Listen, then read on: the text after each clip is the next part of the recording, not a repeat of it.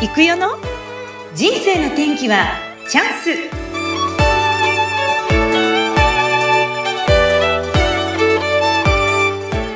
はい。それでは今日もスタートしました。人生の天気はチャンス。この番組はゲストさんの人生を自らの口で語っていただきご自身の人生の振り返り人生観などを探っていく番組です。本日のゲストは村田ボーリング技研株式会社代表取締役村田光夫さんです。村田さん、こんにちは。こんにちは。よろしくお願いします。よろしくお願いいたします。では、はじめに村田さんから簡単に自己紹介をお願いします。はい。えー、私どもは、あの、村田ボーリング技研の経営者をさせていただいております、村田光夫と申します。今回、すみません、こんな調子で、ちょっとやっぱ緊張しますね。いいんですよ、みんな緊張するんですよ、大丈夫ですよ、村田さん。自己紹介、そんな程度でいいんですか？ちょっとじゃあ、あの、このお仕事について、村田ボーリングって何を作っていらっしゃる会社ですか？はい。えっと、当社はですね、名前が村田ボーリング技研というふうについてるんですが、これは創業時からある会社名なんですけども、自転車のパッキンの壊れた空気入れを想像していただきたいんですが、パッキン壊れていると空気を一生懸命入れようと思っても空気入らないじゃないですか。昔の車のエンジンとかオートバイのエンジンは、えー、ある一定距離走るとエンジンの中にシリンダーというものがあって上下に修道してるんですね。上下に修道してるもんですから油で潤滑はしているけど内面が摩耗してしまうんです。靴底が減ることを守っていますが、え鉄も摩耗するんですね。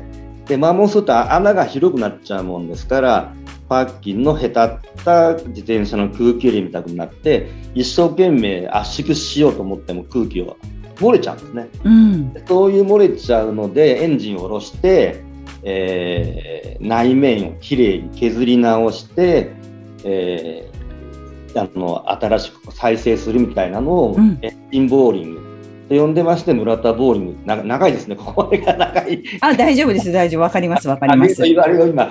えでやってることはですね、えー、機械部品の表面処理を専門にやっていまして、えー、ありとあらゆる産業界で機械というのはあの四六時中動いてます。でやっぱりその動いていると、部品がすり減ってくるんですね。微妙にすり減ってくるとそれで製品できる製品がばらつきができてしまうそうしますと不良になっちゃうので、うん、そういうこうすり減りやすい部品に対して硬いものをコーティングする、うん、それとすり減っちゃった部品をお預かりして硬いものをコーティングして納品するというようなことをやっています。でお取引先は機械が動いているとこなならばどこでもお客様になりうります。なるほど、はい、この会社は村田さんが3代目でよかったでしたっけえ創業者があのおじいちゃんだったおじいちゃんが、はい、私が生まれる前3週 ,3 週間ぐらい前に交通事故で亡くなりまして、まあ、実質父が40数年間社長をやってます、まあ、私はだから父の後ろ姿しか見てないので、うん、まあ、そういう点においては2代目っていう2代目なんですが実質は3代目です。えー、はい、えっと、会社を継がれて何年でしたっけ？えっと、2000年にえー、社長交代しました。なので22年目ですか。うん、はい、ずっとじゃあお仕事、お父様のお仕事を見てはいたけど、社長になったのは20年ぐらい前で、ということで間違いないですかね。そうですね。うん、やっぱりそこのこう、なんだろう、こう親がこういこう一台でガーって作ってきたものを受け継ぐって大変なんじゃないかと思うんですが、その辺はいかがですか？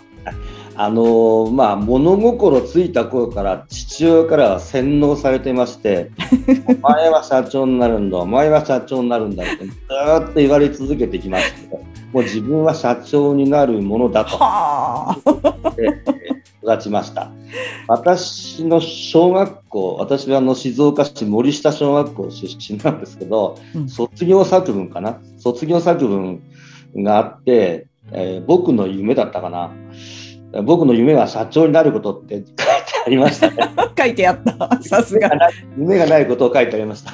そうなんですか。でもやっぱり周りから言われる子供はそれを信頼しますもんね。信じますもんね。間違いなくね。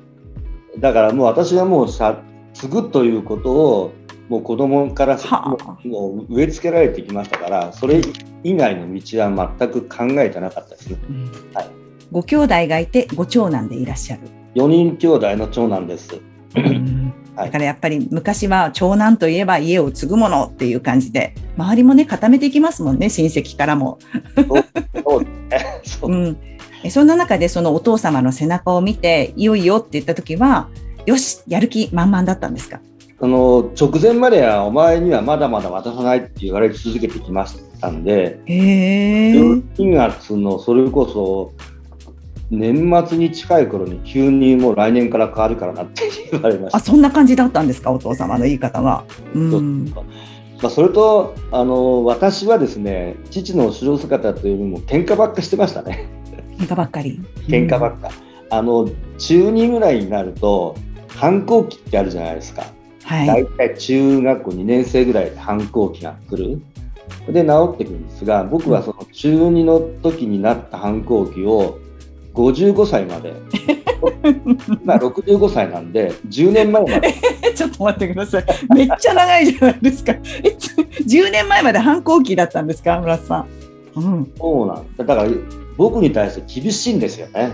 あ、えー、自分がやっていないことを子供に求める、うん、うん、自分の後ろ姿であの僕を教育するなら父の後ろ姿でこうね父がやってることを学んでいるんですが、うん、自分がやっていないことを僕に要求してくるんですね。ああそういうことですか。これが納得がいかなくて、うん、うん、理論ばっかり言ってくるか正論っていうか理論で、はい、うん、自分がやってないことを僕に求めるから何言ってんだよって言っても必ず喧嘩でした。喧嘩になってしまっていた。会社でも喧嘩、うん、喧嘩ばっかやってましたね。周りから見るともうちょっとみちおさんもうもうちょっとお父さんのことを立ててみたいなこと言われたりとかもうちょっと仲良くしてみたいなこともやっぱり言われたりしますよね。それはしょっちゅう言われてました、しょっちゅう言われてでももうどうしようもできないぐらいにこうイライラと。父親なので、社長なのであの従わなきゃいけないなって父の顔がいない時はそう思うんですよ、父がいない時は。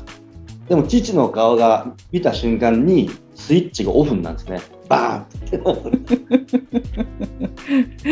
本当ですか？なんかこう。まあもうどうしようもなかったですね。ねそれがある時こう変わられていくっていうのはどういう瞬間なんですか？えち僕が55歳10年前ですけど父が85だったんですね。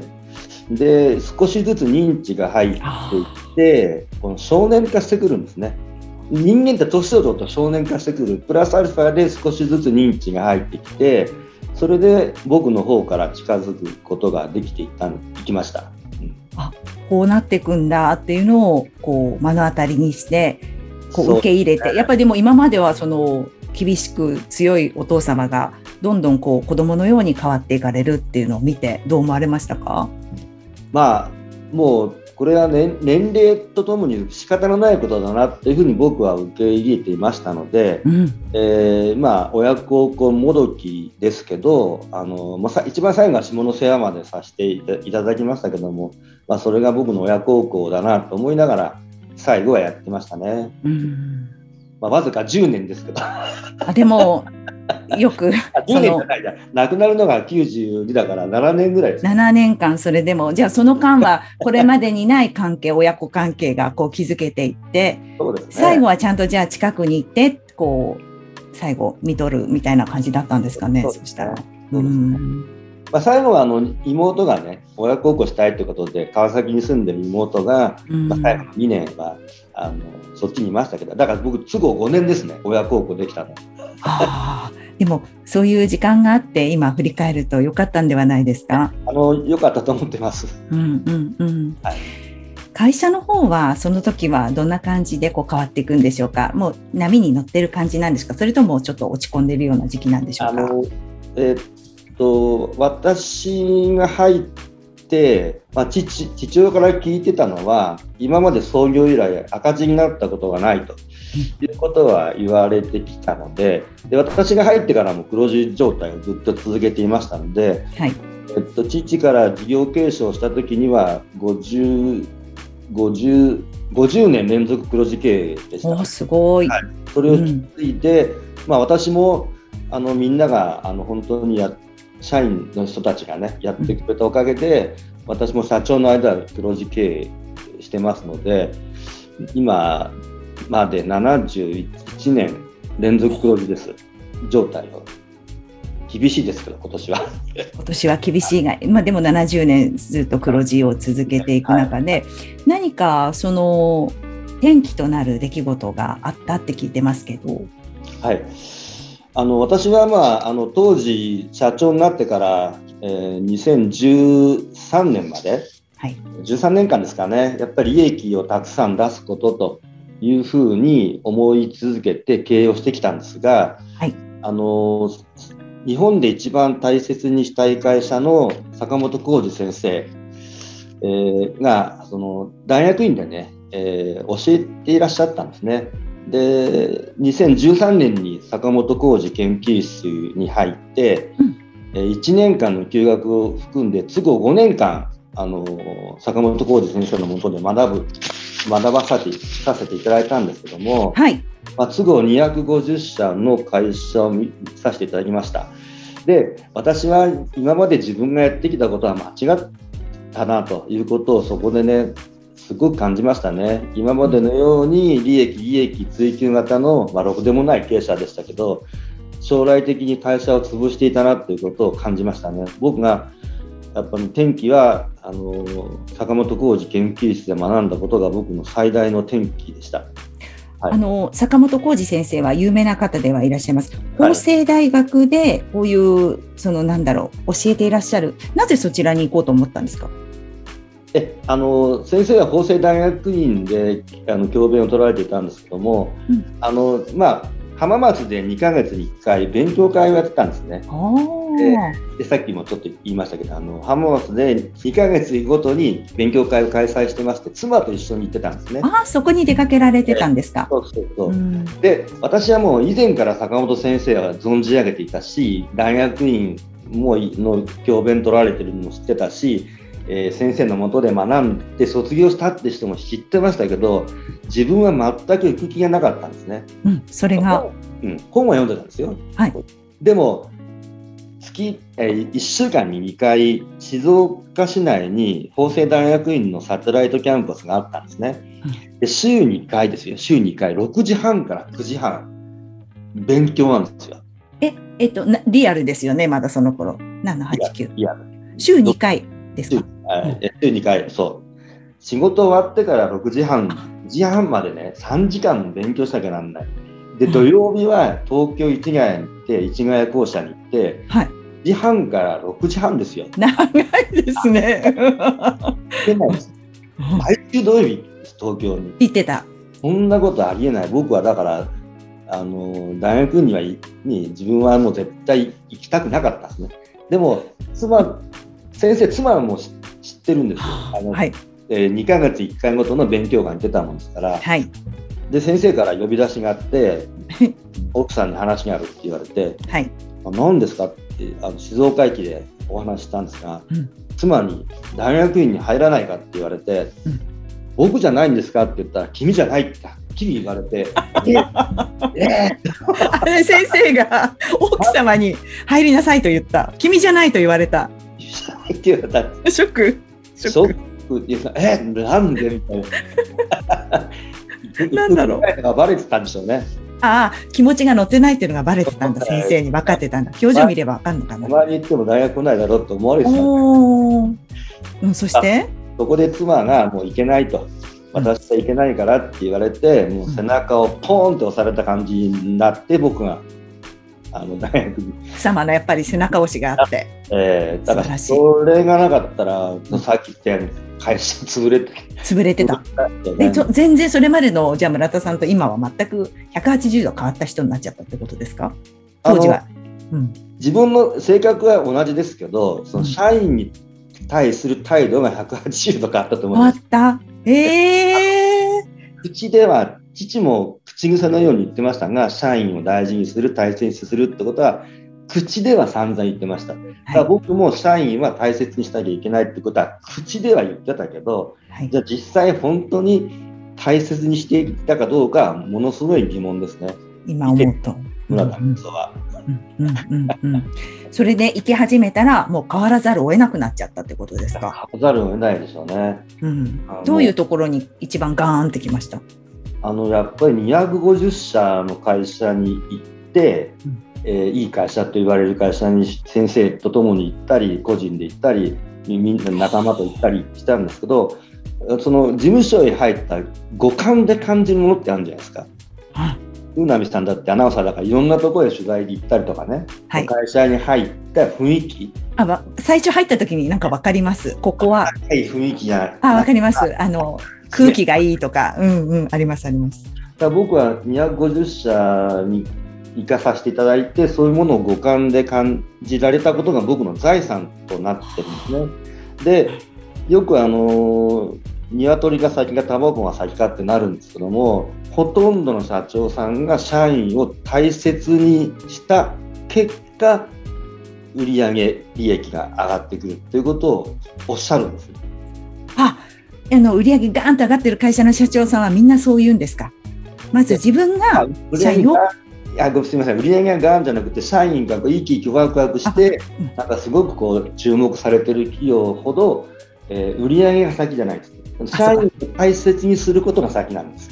うん、えー、それを皆さんおっしゃる、うん、あそうやっておっしゃるから。はいはい。うん、そっか。利益が出てるから社員を大切にできるんだろうじゃないんですね。逆だ。逆逆なんです。逆の発想だ。そうなんです。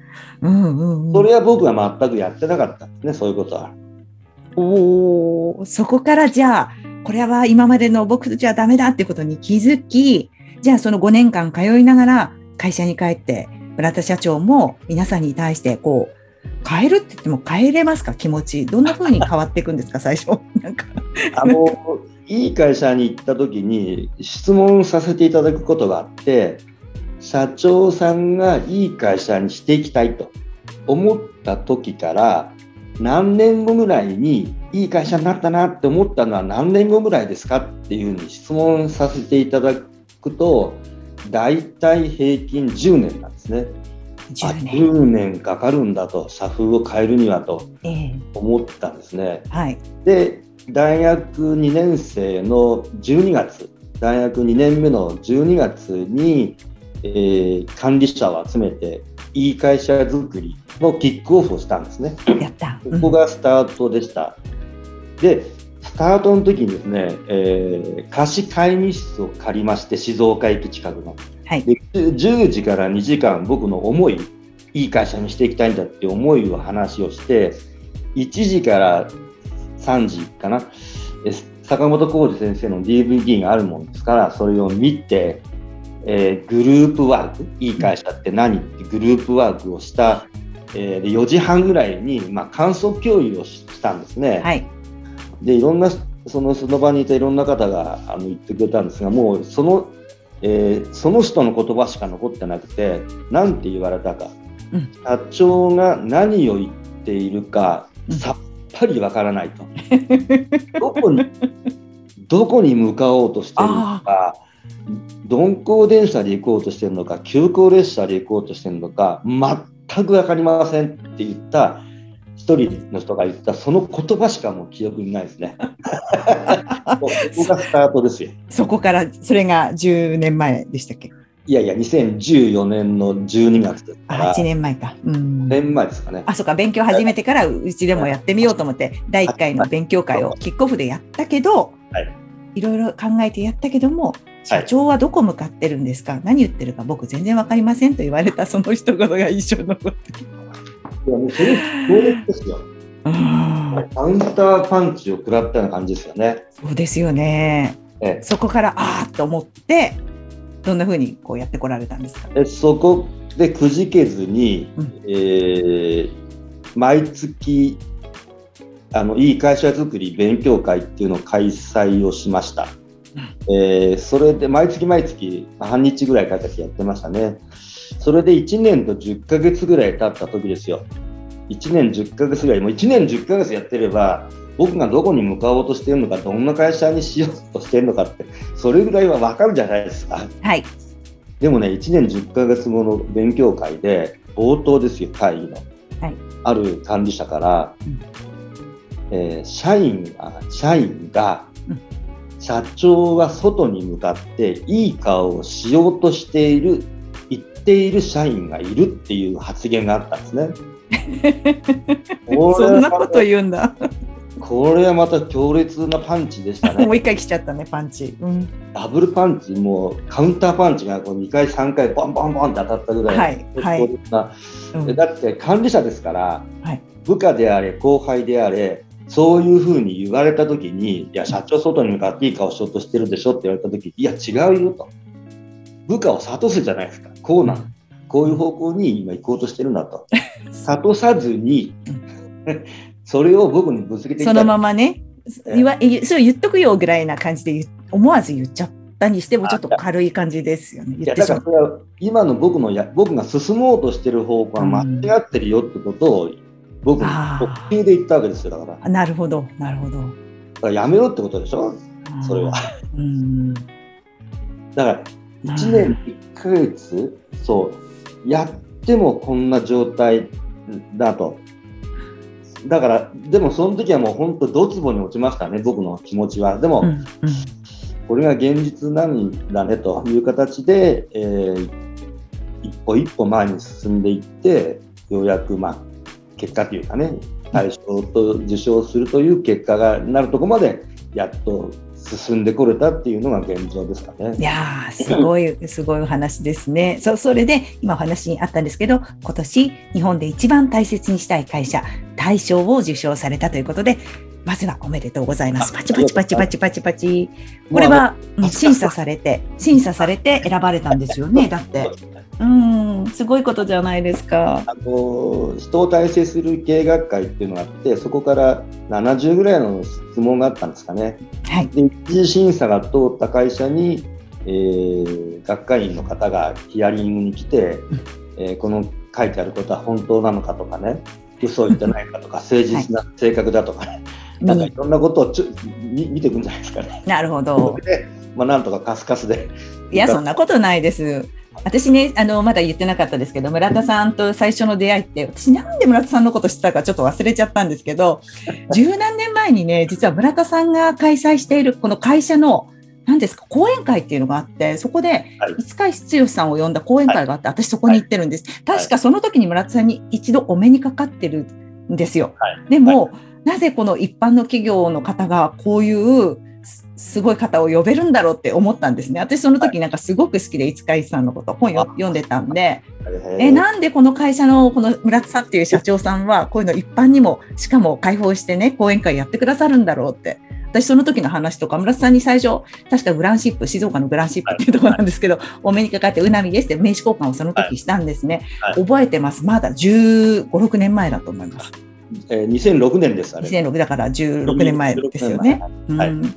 でそれそれからそんなにねリアルであまりお話したこともないんですが、誕生日になったらおめでとうございますとかなんか送ってくださるんですよ 村田さんが。Facebook ね。フェイスブックでね、そうそうそう、フェイスブック、あそういうのとか、あと、なんかブログもいつもアップされていて、そのブログの内容が結構私も村田さんが好きだっていう、その本の方、著者さんのことを紹介して、ああとはこうちょっと散歩していて、こう歩いていて、こうなんかこんな綺麗な花が咲いてましたよとか、こう日常のことを毎日毎日アップされてるんですよ。はいすごい人だなーっていうふうにずっと思ってて、それで今回こういうお話ができるようになって嬉しいんですけど、ブログもめちゃめちゃ書かれてますよね。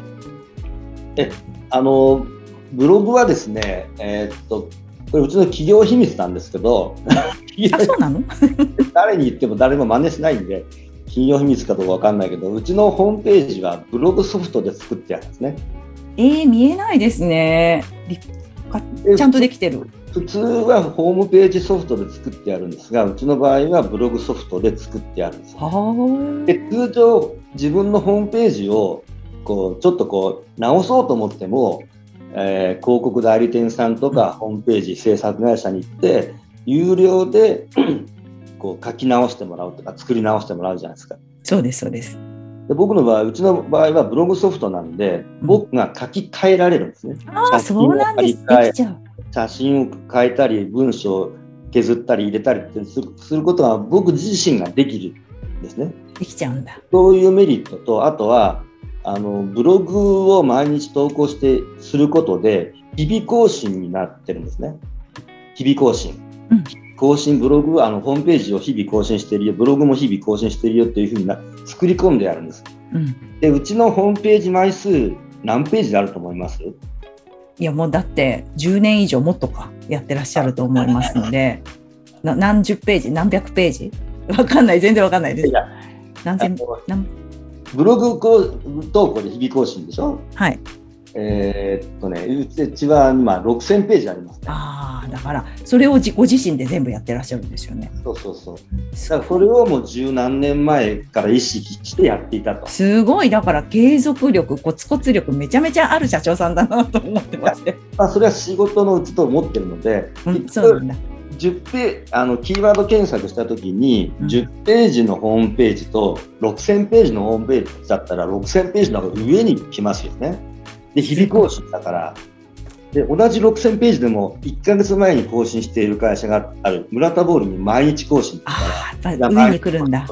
という SEO 対策っていうのを十数年前から取り組んでうんやっていたと。まあ、そういうそうすることで、あのお問い合わせ、新規のお客様のお問い合わせが多くなってるというのをこう意識してずっとやってる。いやだからすごいなってそれを十何年前からやってらっしゃるのがすごいなって思いました今話聞いて。でも、この話を、うんあの、えー知人の社長さんとかの人たちに言っても、誰も真似をしない。できないと思います社長さんは特に。ご自身でやってるとこが何と言ってもすごいなってまた改めて感動しておりますが。いやでも本当にこういろいろ今日はねお話聞かせていただきましたが、この、まあ、た会社を日本で一番大切にしたい会社大賞受賞ということでまずいやそんなことないですよってこう謙遜されるんですが今後ですね村田さんご自身がこう今これを受賞したことを機になのか今後どんなふうにねこう目指していきたいビジョン的なものがあったらぜひ教えていただきたいです。僕はあのそのいい会社のレベルがねあのいっぱいあるんですよ。あのゴールはないんです。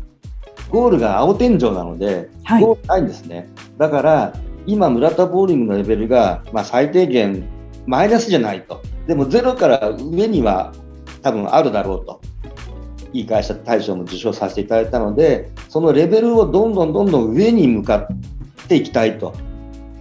でやっぱり私今65歳でなら創業72年目ですけど、うん。創業80年までには社長交代をしようと思ってますので、はい、8年後ですかね、8年後、えーなった時に振り返った時に、ああの10年前よりは今の方が本当にこうレベルが上がって、さらにいい会社になったねと、そういうふうなところに向かっていきたいなというふうに思っています。はい、あのしっかり息子さんも今一緒に同じ方向を向いてね走ってくださってるっていうお話も聞いてますので、ぜひあのタッグを組んでこれからも、ますますみんなが働きやすい会社ここにいてよかったなって思ってもらえるえー村田ボーリング券ぜひ作り上げていっていただきたいなと思いました。今日はお忙しい中本当にありがとうございました。ありがとうございます。